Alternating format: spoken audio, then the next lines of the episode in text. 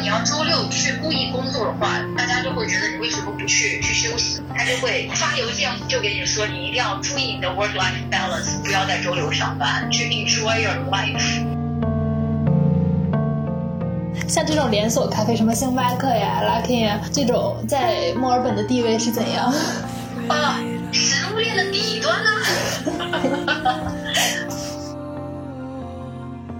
我觉得在国内很多人都会觉得啊，国内的生活很好啊。其实，如果你真的在国外生活了一段时间，你会觉得，在国外遇到的很多问题，在国内依旧会遇到；在国内遇不到的问题，在国外也会遇到。压力也会有，就是挫折也会有，你要看你怎么去对待自己对生活的态度吧。Hello，各位听众朋友们，大家好，欢迎收听《临时生活》，我是拉芳，我是阿拉，我是三三。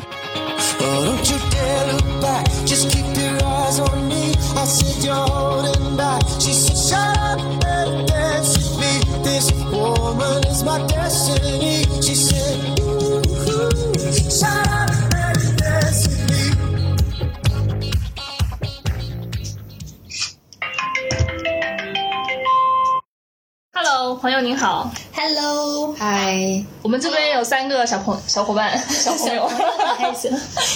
叫 我英文名还是中文名？叫我 Carol 吧。Carol，哎，您这个名字是是你自创的对吧？为什么来着？对，自创名。它是一个中文名和英文名的一个结合，因为我之前的英文名叫 Carrie，K E R R Y，然后我的中文名叫荣歆嘛，所以我把那个 K E R Y 的前两个字母和荣欣的前两个字母合在一起叫 Carol。Interesting，今天今天这个开场任务就交给三三了，Come on！大家好，我是今天的代班主持，可以用一个正常的声音，OK？我是今天的代班主持三三，非常高兴我们今天能聊一期关于墨尔本的内容。然后我们请来了一位仍然身在墨尔本的重磅嘉宾 Carol 同学。不要是因为我很重吗，所以是重磅嘉宾。，Carol 和大家打个招呼，来自我介绍一下。好吧，大家好，我我叫 Carol，我现在在墨尔本。我对墨尔本一无所知。对，墨尔本现在是冬天，然后我现在在家里面裹了两层棉衣，然后接受着采访，觉得还不错，感觉非常好。那要我要问一个蠢问题，就是墨尔本它没有暖气是吗？对，这边都是没有暖气。墨尔本这边的天气其实就跟我们那个中国南方是一样的，就是就夏天的时候就特别热，然后冬天的时候就特别冷，但是它是没有暖气，就是它不会那个温度不会下降到零度以下，它都是零度以上的，所以是没有暖气的。这叫什么温带海洋性气候 吗？不是吧？应该它属于季风气候吧？咱们这边是季风呀，冬天很冷。地理不好。海洋性只有西边才有。毕业这么多年，不要聊这个了。对，不要聊这个，显得我智商不够。好神奇，我觉得这种南半球和北半球的差异就不像是都在北半球，只是时区的差异，感觉一下子就非常不一样。其实我觉得还可以，因为它主要就是气候是颠倒的嘛，然后还有一定的时差，再没有特别大的不同了。对，因为如果你在不同国家的话，它的文化其实也都是不一样的嘛。就是墨尔本其实跟所有任何一个西方国家，就所谓的西方国家，但墨尔本其实它不在西边，它是在南边，是吧？嗯，所以对，其实就是差不多。如果你去英国啊，或者去美国、加拿大，其实都是一样的。我刚才跟思安聊天的时候，他跟我说，澳洲那边圣诞节是在夏天过，我就觉得哇，好神奇。对，这边就是节日其实都是不一样的。我觉得应该是我在这边待了也不长不短，然后就觉得习惯了。因为我们在国内的时候，其实大家也不太庆祝圣诞节，因为圣诞节也不放假嘛。但是在这边的话，圣诞节它就是会有假期，然后大家都会去，就戴着一个圣诞老人那个帽子，然后去海里面游泳，就是这样一个 状态。所以帽子不会被冲走吗？帽子会被冲走呀。其实大家就是摆拍一下嘛，就戴一个帽，然后在沙滩上。如果要去游泳的话，肯定就脱掉了。反正就是很神奇。所以你你有戴过吗我刚？开始来的时候是觉得很神奇。你有带过去游过吗然没？有啊，因为我不是我不庆祝圣诞节耶，所以我并没有。哎，那那那你另一半他们家里就圣诞节一般吃什么大餐啊？做什么事儿呀？哦，圣诞节的话就是有那个各种各样的吃的，我到时候一发一张照片给你看，就会有很多海鲜，因为这边不是离海特别近嘛，所以这边的海鲜就是种类特别多，有龙虾呀、大虾呀，就各种各种各样的。然后还有什么烤，就是 roast，就各种 roast，牛肉啊，对，牛肉应该不会有，鸡肉 turkey。火嗯，鸡各种，对，能想到的肉基本上都是有的。就是圣诞节相当于我们国内的春节嘛，所以大家就团聚在一起，有各种吃大餐。我对每一个临海的城市都充满了好感。对，是，那你们经常会去海边玩吗？嗯，在海边的话，夏天去的会比较多一点，因为在这边其实冬天和夏天的温度差异还挺大的。就比如说现在是冬天，现在的温度可能就十度，但是你出去的话，它是温度很低，但是它刮风的话，会让你觉得特别的冷。所以就是冬天的时候，秋冬的时候去海边不是特别的多，然后海风吹着脸，你知道刮到脸上也特别疼。夏天的话会去海边去的比较多一点。就很多人会去海边冲浪呀、游泳呀，或者是那个 kayaking，我也不知道怎么讲，，kayaki 划船呀，就各种皮划艇都会有。哦，嗯，三三其实之前也在墨尔本待了一段时间。是的，我刚刚在我刚刚在脑海里，我刚刚脑海里回忆，墨尔本有海吗？嗯，为什么会？当然有海呀，在哪里啊？墨尔本当然是有海的，我怎么不记得我们佛去了一个过？假的墨尔本。那不是都是海吗？这是的。我还有什么 Brighton、Brighton Beach、呃 Menton Beach 这边全都是海，亲，我怎么觉得我们都没有去过呀没？有去，没有去，所以没有？你在墨尔本都做了什么？沿海城市的。我我我脑海里印象最深的就是 Flinders Street，其他的都完全不记得了。那是什么 shopping mall 吗？对，这是一个市中心哦。我觉得，我觉得当当时你在墨尔本待的时候，是因为没有车，你知道交通不方便。嗯如果要去海边的话，其实它没有特别直达的嗯那个交通工具，明白是吧？除了你开车，然后我们又没有车，所以就去不了。明白。哎，说到这个，我想说，就是墨尔本的 CBD 有多小，就是可能用脚步就可以丈量完，就是走路十分钟就能从 CBD 的这一头走到那一头，这样的吗？特别特别小。就是在我这个潜意识里，我会觉得墨尔本是一个蛮大的一线城市。它的就是范墨尔本特别特别大，嗯而且它它，我觉得他们那边规划特别神奇的是，它比如说一个区域里面，它会有一个娱乐中心之类的东西，然后就是这样一个一个一个一个组合而成的这样的一个结合，就跟国内的城市布局不大一样。我脑海里是那种拼积木的感觉。差不多就是这样。所以你当时为什么去到澳大利亚？我因为上学呀，因为当时不是想学传媒方面的东西嘛，想学那个新闻传媒的专业，所以就报取了墨尔本的一些学校，然后报了一些悉尼的，然后墨尔本的，就这两个城市，因为是比较大的城市嘛，大家也都在国内知名度比较高，但是因为墨尔本是宜居城市，跟可能当时我在 报考学校的时候是世界最宜居的城市，我觉得啊，可以去看一下，那么舒服，看一下它到底舒服在哪儿了，然后就报去了这边的一个学校，然后被莫纳什录取了嘛，所以我就过来了。哎，那你现在仍然觉得墨尔本是世界最宜居的吗？我觉得现在依旧是因为这边说说的是世界最宜宜居的城市，并不是说是它天气状况不好呀，或者是冬天太冷啊这些的。其实它就是一个综合的考虑的因素嘛，是吧？就是嗯呃，工作压力、生活的压力，然后还有娱乐，然后出行，就是各种东西交集在一起的话，然后就是各方面衡量下来，就觉得墨尔本还是比较宜居的。对，因为之前我我对墨尔本宜居城市的这个概念就仅仅局限在于它天气好，嗯来了之后觉得天气也没有那么不好，也没有那么好了，然后就转换了一下思维，去思考为什么它是特别宜居的城市，因为就相对于墨尔本和悉尼相比较的话，悉尼它的房价就是特别特别高，然后墨尔本就是它的文化设施也是比较文化设施非常齐全，然后它道路交通也非常非常齐全，它的那个交通设施。当然跟国内比不了了，是吧？但是在全澳相比的话，它的交通设施还是比较好的。综合衡量下的话，它真的是挺宜居的。我想了解一下工作压力方面。我刚才听到的时候，眼睛放光。工作上宜居的话，那真的是很宜居。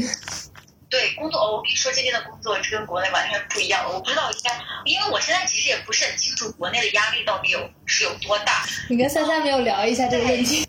我们可以聊一下这个问题，因为我觉得我在我这边工作方面，就是第一个特别好，对女生特别特别有利是，它是没有一个年龄的压力的，就是无论你是二十五岁还是四十五岁，都可以去报考，就是去报考。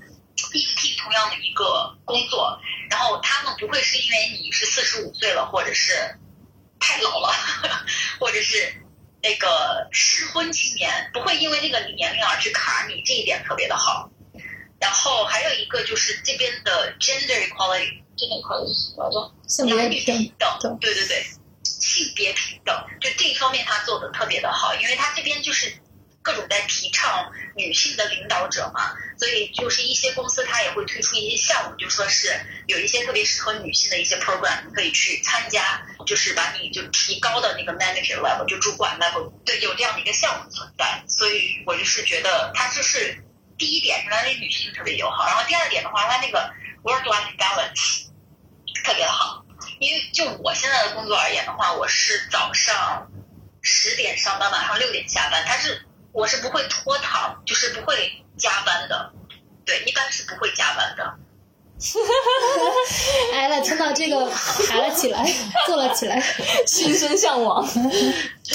我想问一下，就是说不会加班这种情况是确实，比如说是你们效率高，还是活少呢？还是说其实今天的事儿做不完，你明天可以继续做呢？我觉得它这个东西其实是跟。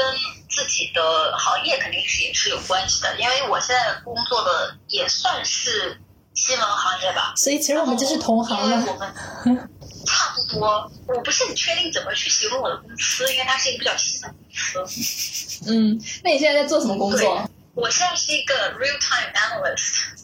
real time analyst 是什么东西？时事分析员。那那做些什么呢？那做些什么呢？就就是报道时事新闻嘛，就 breaking news。哇哦！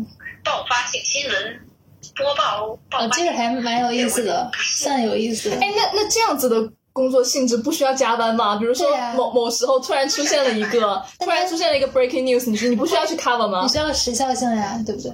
对对，这个是是这样子的，但是呢，因为我们这个公司它是二十四小时轮流制的嘛，它因为它是个国际性的公司，它是在加拿大有一个 headquarter，然后在那个欧洲有一个 headquarter，然后在澳大利亚 APAC region 有一个 headquarter，所以我们就是各自在白天一直轮流着去播报的。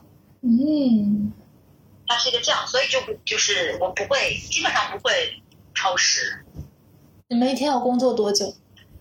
十点到六点，不是一天没有八个小时，正儿八经工作哈，没有八小时，正儿工作。的八正儿八经工作是六个小时，因为中间不是有一个小时 lunch break，然后有一个小时的那个我们所谓的 read in，read in 就是就是在网上去读一下新闻，看一下就是你要知道昨天或者是二十四小时，也应该是十二个小时，对，就是前十二个小时间发生了一些，就是发生了哪些大事。就是要了解一下这样的一个状态。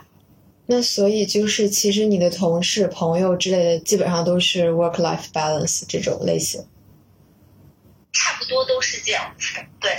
然后还有，我觉得在这边好的一点是，如果你要 work overtime，就是要加班的话，他的工资就是其实是一点二五倍。然后如果是周六的话，它是一点二五倍。然后如果你在周天上班的话，他的工资是一点五倍。因为这边大家其实也都知道，在周天的时候是没有人，基本上没有人想上班，因为大家都特别想出去啊，去呃和家人朋友去聚会啊，对吧？所以愿意工作周天的人不是特别多。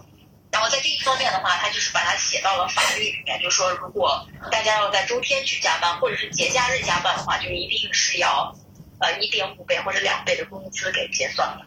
哎，但是不管就是比较人性化，不管多小的公司都能做到这一点吗？对对对，写到法律里了，你还要管是怎样？多小的公司。那有没有人就是刻意 周天去加班？三个打工人，有啊，当然有啊，我就是啊，我今天加班了，上了六个小时。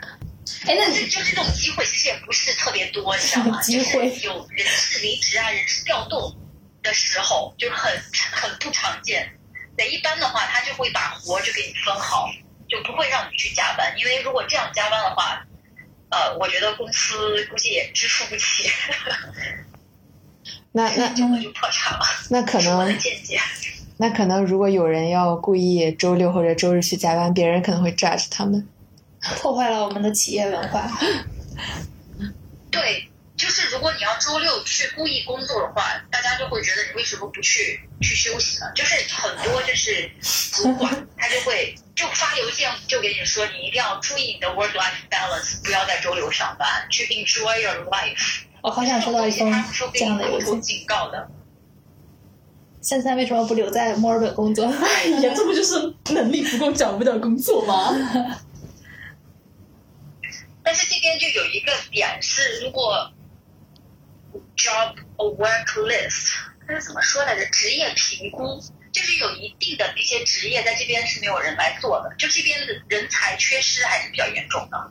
就比如说是护士啊、医生啊，都是属于紧缺的职业，所以如果要过来去学这两方面的话，其实我觉得还是比较有用的。哎，是不是？但是如果要过来学文科，嗯就比较难了，因为压力也很大。哎，是不是因为医生要那个 on call，所以大家都不愿意做？就是他算加班费吗？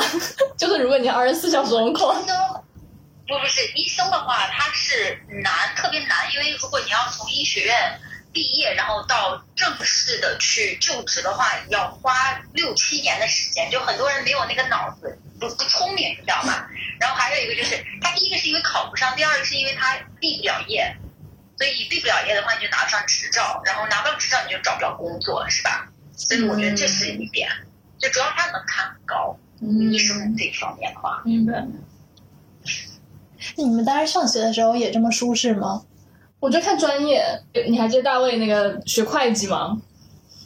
本来就是大卫是我的高中同学，嗯然后他就本来高中时候可能学习成绩不是那么好，但是在那边读会计，硬生生的把他逼成了一个学霸，怎么着呢？挑灯夜读啊，就是因为是会 fail 你吗？因为你的就是项目没法完成，然后期末考试过不了关，对啊，会 fail 啊，就硬生生的逼成了一个学霸。但是像我们专业，像学新闻，那是摆烂会怎样？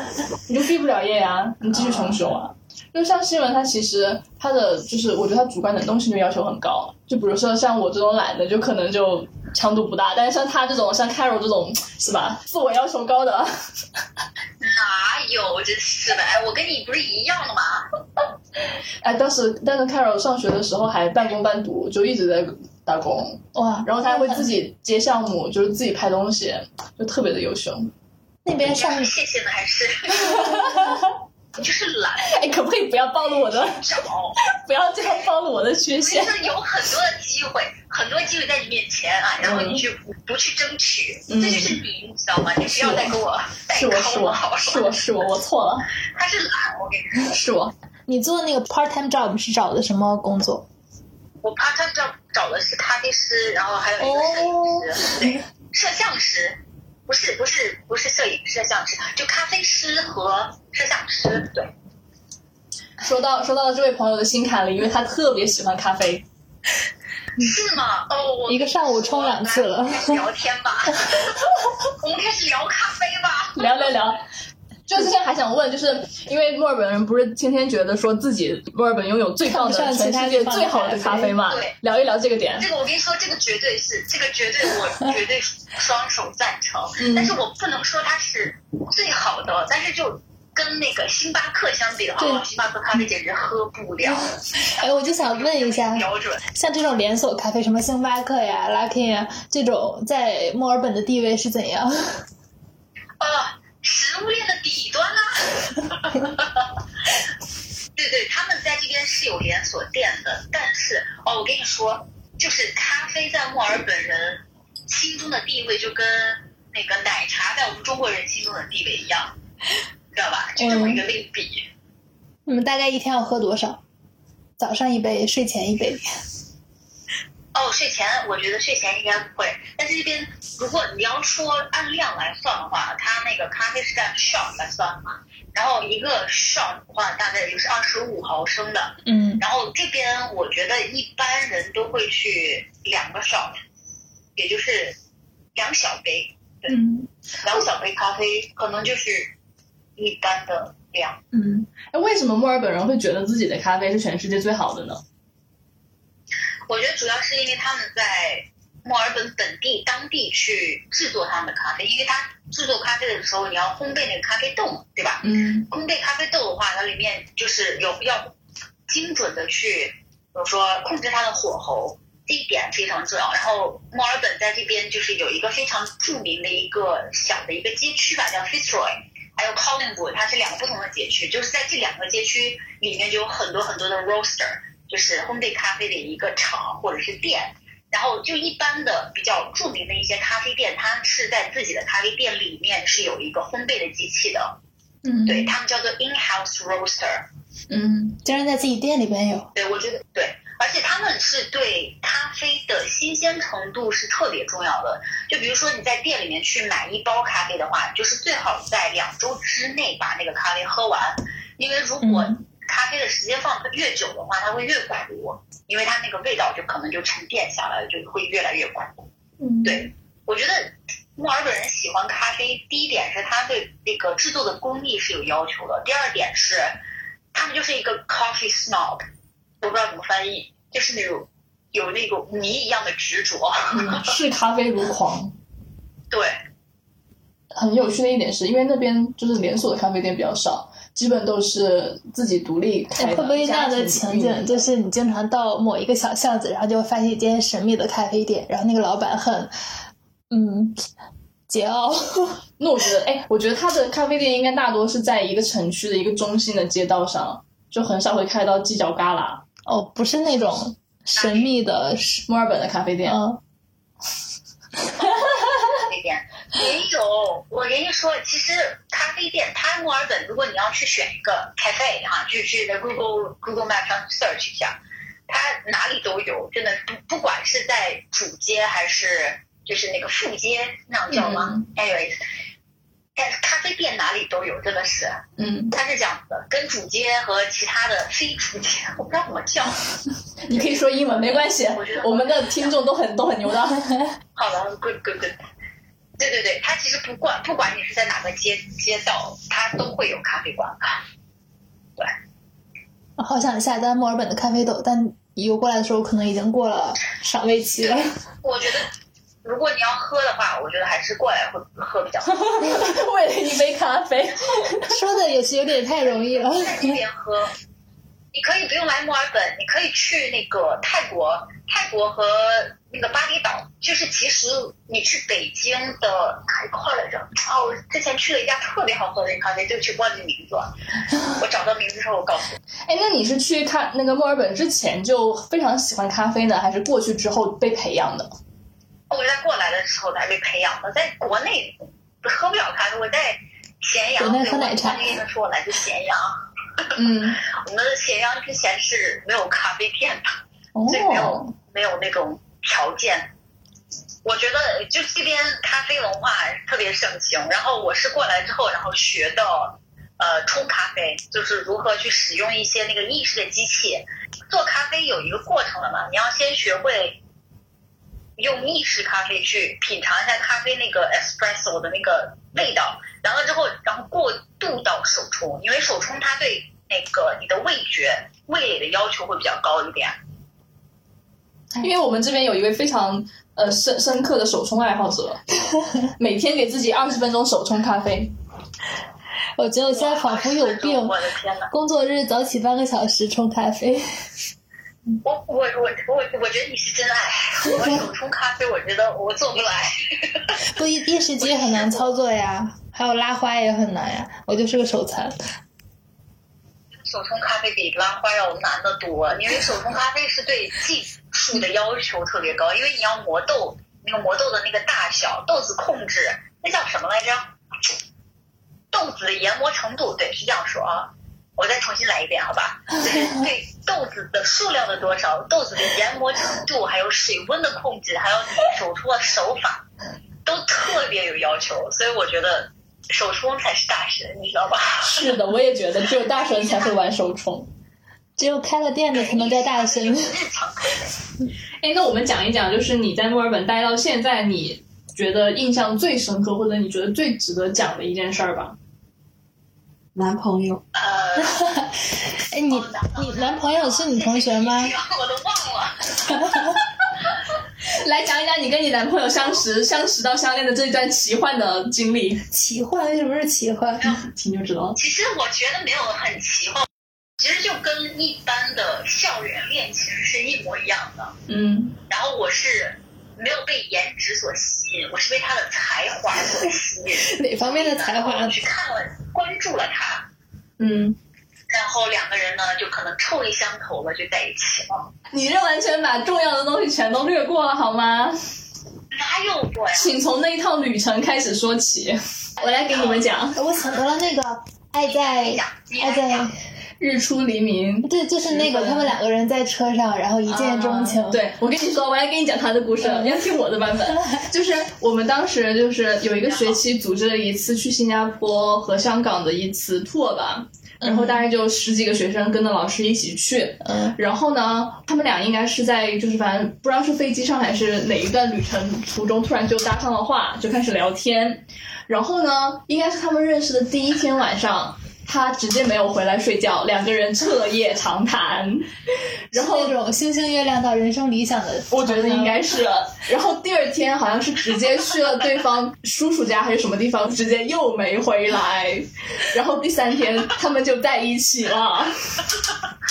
听起来像是一个 soul mate 的故事。其实是去，呃，我们第一天其实去呃去那个兰桂坊那些酒吧里面去找一个，因为我当时在做一个访谈，就是有一个 drag queen 的一个访谈。其实我们当那天晚上是跟他的一个朋友一起去这个 drag queen 那个酒吧里面去跟这个人去见面，然后我就给他拍了一些照片，来做了一个访谈。那一天晚上。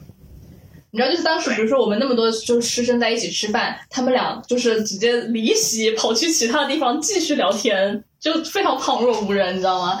当时听起来很浪漫。对呀、对呀、那那真是就非常奇幻有没有我觉得真的就是两个人一拍即合。臭味相投因为。因为当时，对啊，就叫做臭味相投是吧？真是的。嗯，因为当时我们在这个 tour 里面的一些人，其实也都不太认识。再说你不是有伴儿了吗？对吧？我们是跟之前你共同的好友一起去，所以你们俩在一块儿，我也不担心你会被落落单啊或者怎么样。然后我我们俩就去旁边去聊天去了。对，我觉得我觉得这个人特别神奇的是，就是一般在国国外，就是中国人其实蛮容易抱团的嘛，特别是像我这种就是比较怕生的或者是比较慢熟的，就特别容易抱团。对他就是非常容易能够 native，对当地人打成一片的那种人。嗯，所以你们都聊了什么呢？对，我觉得幸福。你被他哪方面才华吸引了？对，当男朋友哈，OK。那是我吗？他写作，呃，爱德华吧，他的名字叫爱德华，Edward。然后我觉得他爱德华，他我觉得他是写作写的非常好。然后他是一个混血，所以在马来西亚长大的，所以我跟他文化上面交流的话，其实也没有特别大的差异，因为他是在小从小的时候在中文学校长大的，然后长大到可能十一十二岁的时候，然后过来墨尔本这边，然后他对中国的文化特别特别感兴趣，就可能是因为这一点，然后他就会不同不停在问我，哦，呃，你你是从哪里来的呀？或者是啊、在什么地方长大的呀？你的生活生活，你的过去是什么样子的？特别想去了解一下，然后我就就慢慢跟他聊上了。然后还有就是我们都特别喜欢泰勒·斯威夫特，因为我是一个哦特别特别，我特别喜欢 Taylor Swift，，我也喜欢他十几年了吧，应该是。老粉。对，有很多共同的兴趣点，所以两人就聊在了一起。这样，我觉得其实无论是跟呃中国人谈恋爱，或者是跟就是外外国人谈恋爱，其实相识相知的过程，我觉得都是一样的，就要聊在一起，肯定是有只能聊在一起的点，共同的兴趣点，对，呃，已经没有那么神奇了。明白。哎，那你在国外，你觉得体体会到的文化差异上，你给你冲击最大的是什么？嗯，我觉得，我觉得对我来说，个人来讲最震撼的一个地方的话，就可能是包容性特别强。无论你是女生，你的穿衣自由啊，或者是 LGBT 这一方面的东西，大家都是有很大的那个容忍度，respect each other，就是那种，无论是你的想法是什么，无论你是来自哪里，然后大家都不会去 discriminate，就是 treat everybody as if they're the same。嗯，对，然后墨尔本它就是属于一个特别特别多元文化的一个地方。澳大利亚它本身就是一个移民的国家嘛，所以大家都是来自世界各地的。对，它对不同文化的那个兼容度、接纳度也是特别的高。我觉得这一点就是在这边待这么多年，可能是最深刻的一点吧。对，主流的文化还是多元文化，这一点我觉得是比较好的，multicultural。就是我看有很多讨论，他们会有一些，比如说歧视亚裔或者说非白人族群这样子的一些说法吧。是，我觉得这种东西是无论在哪里都是存在的吧，无论是在国内还是去不同的就是所谓的白人国家，其实就是排外这种心理都是存在的。但是墨尔本或者是澳大利亚，它我觉得好的一点吧，就是它对这种文化的容忍程度非常大，它不会是因为你是歧视了就把你去禁止了，它是给你就是 express yourself，就是那种权利，这种东西它是我觉得是比较好的。我觉得如果你不喜欢的话，它并不是一个主流文化，并不代表它就一定会被制止，就是一定会被那个 ban 掉。嗯，明白，就给你说话的权利大。家不会炸着你。对对对对，对华人的歧视程度也没有没有多歧视了。有可能是主要是我华人们是 backbone，真的是是支撑了澳大利亚经济发展。不存在歧视不歧视的吧？而且主要是那边现在华人就非常非常多，就相当于哪里的华人都非常现在华人很多。我我好像呃没有受过歧视，哎，没有过，没有。我我都有稍稍体验过一点点，你居然一点都没有过啊！你是怎么样？对，你是怎么？就是有一次，就是我之前还就是还跟 Michael 一起住的时候，有一次我们呃去一个活动回家嘛，然后好像是反正就是一个人开车从旁边经过，反正就对我们说了一句和种族相关的骂我们的话，哦，当时我们都没有反应过来，然后后来回想起来，然后还有我还有朋友在新西兰也是类似的事情，反正就坐公交车，对方就明目张胆的跟你说，就是亚洲人什么滚开啊什么之类的。我觉得这更多还是归于一个个人，嗯一个个人的这样子的，而不是一个国家是排外的或怎么样。嗯那你在那边觉得文化差异最大的是什么？好问题。我觉得，因为可能我们就是因为我们当时要跑新闻嘛，然后对于我们没有什么 resource 的人来说，就可能跑一些 protest 的就最方便，就是在那边就体验了非常非常多的这种游行的活动，哦，就只要一有做做新闻的任务，就跑去跑去看游行。哦，然后还有还有报道去做了一个 Nike 的那个 bicycle 那个活动，对，你还记得吗？当时我跟那个谁一起去的那，个活动，对对对对，就第一次。活动我觉得特别扯，你知道吗？这什么我觉得特？别扯。为什么扯？说一下。裸体骑自行车，它可能是 climate change 是吧？我忘了目的是什么，反正是有一个公益目的，就用一个名头，我放在那里想知。道他那个主题是啥，就是为啥要做这个事情？好像是有一个公益公益项的，但是我觉得可能一方面也只是一个让你去这样做的一个，嗯哼，嗯，所以会有很多人来围观吗？会啊会啊，而且你知道我们当时做报道，你知道就是去采访他们的时候，他们真的就一丝不挂，然后你还要就是这样看着他听他说话，我就反正给给我的震撼还是蛮大的。我在网上给你找一下，因为它是每年都有的。在这边其实这种东西你看习惯了的话，对，就觉得无所谓我，后来就看习惯了，见怪。不怪的。是，对，我给你发一下，它是个 Naked Bike Ride，它是一个世界性的活动。那今年它的主题是 Incident Exposure to Cars。嗯，嗯它每年的主题是不一样的。它之前可能是保护环境吧，climate change。然后还有一年，它的主题是 gender equality，男女平等。下一个话题你们当时自己做饭吗？做。因为外卖外卖那个配送费太贵了，都吃不起。太贵了。对，只能自己做。大家做饭的原因果然只有一个，而且我们学校旁边有有一家那个炸鸡特别好吃，然后我们就买一次，然后吃两三顿。就那那那家炸鸡是真的好吃，一个一家中餐馆的炸炸鸡，哦，还得是中餐馆。而且哦，对对对，我记起来了。我们那时候经常去买的，天天买可能。我想问一下有关袋鼠的问题，我对它真的很好奇，我从来没有见到过还。哦，这边其实如果要看袋鼠的话，不用去动物园，就是去旁边的公园就可以了。这边就是很人间，公园里面什么都有。之前公园里面还是还有啊、呃有蛇，有老鼠，有兔子，还有好像没有 crocodile 鳄鱼，没有鳄鱼，对，那是一个假鳄鱼，还有鸭子，就是什么都有。如果你去稍微人迹罕至一点的一点点的地方，呃，你就会看到成群成群的袋鼠，就在中公园里面各种跑。是类似于有点散养的那种感觉吗？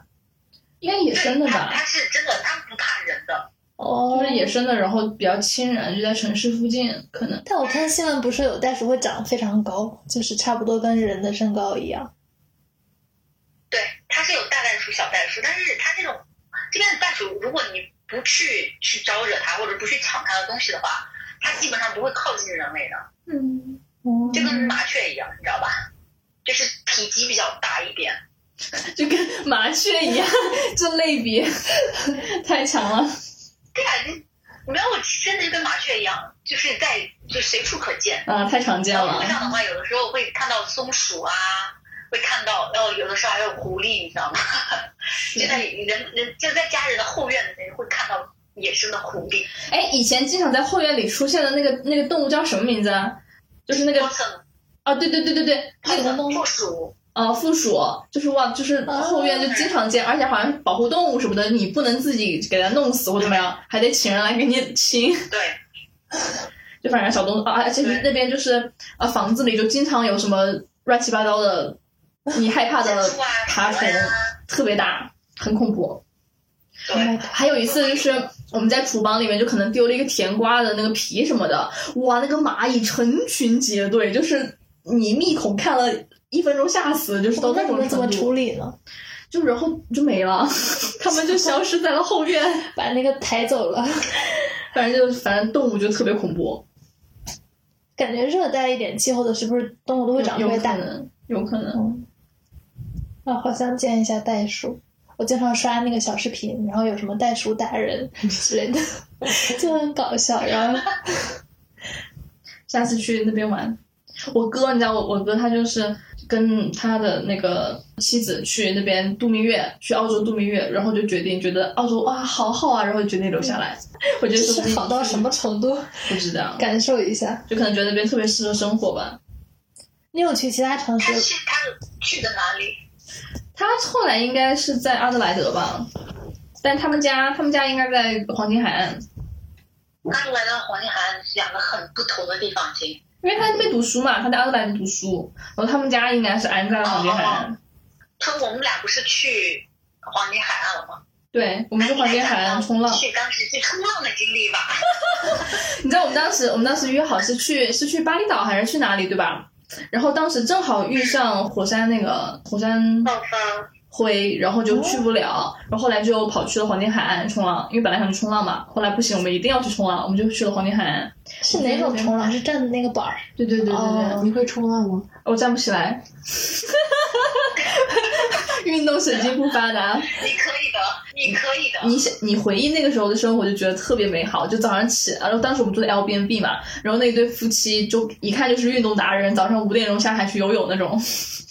然后我们就早上早上去冲浪，然后回来洗个澡、睡个觉，然后再去海边吃饭，就过了好多天这样的生活。我觉得临海生活真的好幸福，我感觉我以后会去一个临海的城市。对，就还挺幸福的。但是其实你住海边，你也不一定会天天去，天天去海边，就可能。但是我可以天天去，就是能不能？但我觉得就在像在澳洲那样子，就是如果你有车，就生活很便利；但没有车就还蛮局限的。对。澳大利亚城市跟城市之间差别大吗？还是跟欧洲小镇一样都差不多？呃，差别特别大，特别大。因为它那个经纬度不一样嘛。对，因为澳大利亚它是特别大一个国家，中间是完全什么东西都没有的，它中间是一片沙漠，然后城市的话基本上都在沿海地区，然后北边不是 Alice Spring，然后南边就有墨尔本，然后西边有 Perth 和 Adelaide，、然后东边有什么？东边其实有很多城市，Brisbane。我我记得去了布里斯班，然后住的一个旅馆特别的破。Oh my god！那个旅馆简直，我要我要吐槽，我跟你说一辈子都吐槽不完，那旅馆太破了。但是因为便宜，所以就没办法去了。就是为了为了省钱嘛，然后就住了一个非常非常烂的青旅，然后里面啊，它床都是灰，你知道吗？然后它那个房间的角落就各种蜘蛛网，我们就在那种艰苦的环境之下住了一晚上，然后就立马离开了。至今觉得 Brisbane 这个城市不吃特别的好。然后悉尼的话，其实我看个人啦，因为我们都是比较文艺青年嘛，是吧？学的都是 art，然后如果是学那个经济啊，或者是会计那一方面的话，可能会去悉尼的比较多，因为它是算是一个澳大利亚的金融中心嘛。然后它的发展程度就可能是一个，可能跟北京、上海差不多，但是没有北京、上海那么繁华是肯定的了。嗯，对，它是一个比较精英高层的一个那个一种存在。那墨尔本它就属于一种比较文青的一个存在。是的，我记得我对学校就是最大的印象就是他真的好有钱，就是我对，我对他的感想就是学校真的好有钱，学校莫纳什吗？还是？就是我觉得那边学校应该都是这样的，就是基础设施都建的特别的好。因为它是它是 business 啊、它是 second biggest export，它就等于算是一个、怎么说商业手段嘛。嗯，已经是条成熟的商业链了。对啊、是我觉得很正常，反正都是用我们的工我们的工用我们学来费，造的，是的，真的全部是我们学费而造的。是的，就学费这么高，就是为了造，就是为了造它的基础设施。对，这边其实学校相比较和国内的学校比较而言的话，它的设计是完全不一样的。因为在国内的话，你就还是可以看到很多中规中中矩的那种设计，但是这边呢的话，它可能是它学院的一个设计是它这一个学校的一个价值的体现，所以每一个学校和每一个学校的设计是完全不同的。就比如说是 RMIT，它在市中心就有一个很诡异的一种设计，那个楼建筑楼完全是你不能想象的那种设计，它跟童话里面的一个树屋一样，但是它是一个非常非常经典的一个呃楼群设计了。嗯但是莫纳什的话，它可能就是一个比较新的学校，相对于墨尔本大学而言嘛，嗯一个比较新的学校，它就是以呃创新为主，它的比如说建筑的设计手法呀，或者运颜色的运用啊，有的是比较超前的。就你你一看你就可以，你就特别想用这一个呃 modern，想用这个词来表示表达它的那个建筑的风格。对，但是如果相对于墨尔本大学的话，你就可以想象就是英式的哈利波特那种风格，你知道吗？嗯。就很学院风。是。对，而且就是一般的不是在郊区的校区都跟城市就融入的特别的好，就它不是就只有一个门，它可能就是非常开放，就是没有你不知道这一块是学校还是这一块是城区，嗯。我嗯，觉得这一点还蛮神奇的。澳洲有什么国菜吗？听到？哦，哈，没有。这大喘息我觉得我们俩对澳洲国菜的认知应该都是一样的吧？是吗如？果用一个词，三三，你来去你来形容一下澳洲的国菜，一个单词，你会用哪个单词来形容？terrible，想不到哎。你知道你一说国菜，我我不知道为什么我脑海里第一个想到的是 brunch。这我我跟你说，这边的国菜，它就是 copycat，你知道吗？就是哦，抄袭，它在抄袭中超越的，你知道吗？抄袭在哪里啊？哎，你说全世抄袭英国的呀？因为它本来就是一个英属殖民难道地啊。是炸鱼薯条吗？你不要告诉我，它就是你国菜可以写 fish and chips，真真的吗？真的。因为它本来就是一个英属殖民地，这里这里是美食是美食荒漠吗？我觉得不是，我觉得不不是美食荒漠，但是它是没有自己独到的菜系的，但是没有这种东西。因为它其实也没有多长的历史文化的发展，它就是一个现在的融合的国度，所以它各个菜系就都挺全的。菜系挺全的，对，这边就是有一个特别流行的一个菜系叫 fusion，就是融合菜系，它就是把可能是西方和东方的一些口味夹杂在一起，然后形成的这一种新菜系。然后大家可能叫它创新菜吧，嗯，但是我觉得作为中国人的话，我尽量还是不要去吃那个 fusion Chinese food，很难吃。但但我觉得其他文化的 fusion food 其实还可以，你知道，比如说是那个泰国 fusion，啊因为因为可能是因为你，因为可能是因为你不是当地人，人家当地人可能也觉得不行。对，是。然后这边还有呃星级，就是米其林的餐厅也特别多。但是它米其林餐厅的话，基本上都是以西餐为主了。它卖的卖点其实就是 fusion food。嗯，哎，你去吃过吗？你觉得好吃吗？然后除此，我吃过一次，我死贵死贵的，我天呐！只吃到了金钱的味道。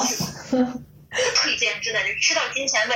你知道一顿饭花了三个小时，我们三个小时到四个小时，我们是下午六点去的，然后晚上九十点才结束的。我吃了一晚上，吃饱了吗？端着你知道吗？因为大家都很高端，然后大家都是西装革履的，然后我们也西装革履的，然后那各种啊，四个小时的端坐着吃，啊，我们，还可以吧？没有那么不好吃，毕竟花那么多钱是吧？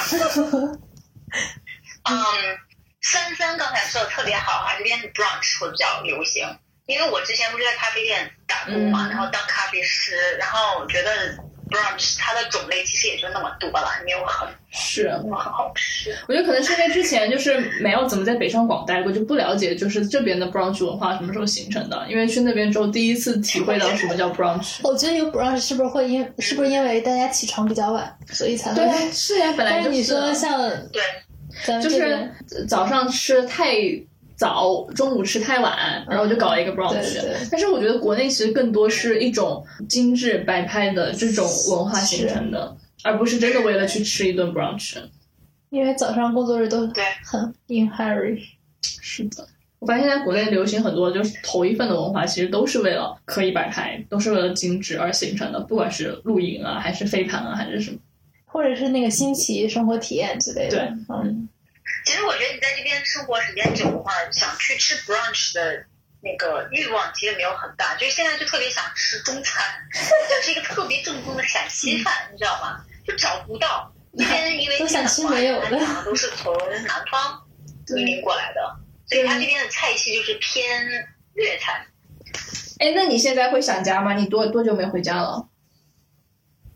两年半没有回家了，想家当然想了呀，你想主要是想见家人，嗯，毕竟这么久没有见他们，是吧？是因为现在毕竟有疫情，还是有疫情的。然后现在回国的话，隔离政策虽然说有减少，但是时间天数还挺长的，再加上机票也特别贵，所以现在回不去，就有这么个问题。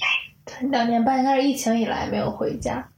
没有，就是在疫情爆发，嗯，疫情可能是二零二零年三月的时候，在墨尔本这边是正式爆发了。嗯然后我们疫情之间是封了大差不多八个月的城，它就是断断续续的那种，但嗯是就是封城的时间非常非常长嘛。你想一下，就两个人在一个小公寓里面就一直在封着八个月，我觉得对我的好久 mental health 有一定的影响。就在这一段时间，然后精力加持之下，就愈发的让我觉得特别想家，嗯，就这是的，么一个，哎，前后因素吧。是的。要是外面都是花花世界，哪里还会想家？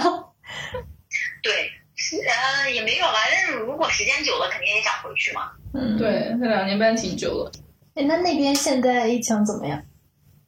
这边现在疫情的话，大家都是就是躺平了，就大家也都不会特别在意。但是有一点啊，就是大家就是口罩还是比较，就是戴口罩是非常非常重视的。嗯就并没有说是像你可能在社交媒体上会会看到啊，一些人就躺平了，然后也不用戴口罩啦。其实也没有，在墨尔本这边的话，大家戴口罩还是比较多，就可能是百分之六十的人都会戴口罩的，嗯就可能百分之四十的人他是得过了，然后就没有戴口罩。除了我们准备的就是这些问题之外，你还有就是如果你能再说一件事，你一定会说什么东西？哦，这真的是啊，这个莫纳什大学学的采访技巧用这儿了。什么玩意儿？你说哦，Is there anything else you want to add？嗯，这不是最后一个问题吗对对对对对，就这个就这个，快说。？It's a very good question。嗯，让我想想啊。OK，我随便说一点哈。其实我觉得在一个国家生活的久了，其实我觉得心境会有一定的变化。但是归根结底的话，生活无论是在哪一个国家生活，都是生活，就是有好的也有坏的。我觉得大家就不要把在国外的生活想的有多么光鲜亮丽啊，或者在国内是有多累啊。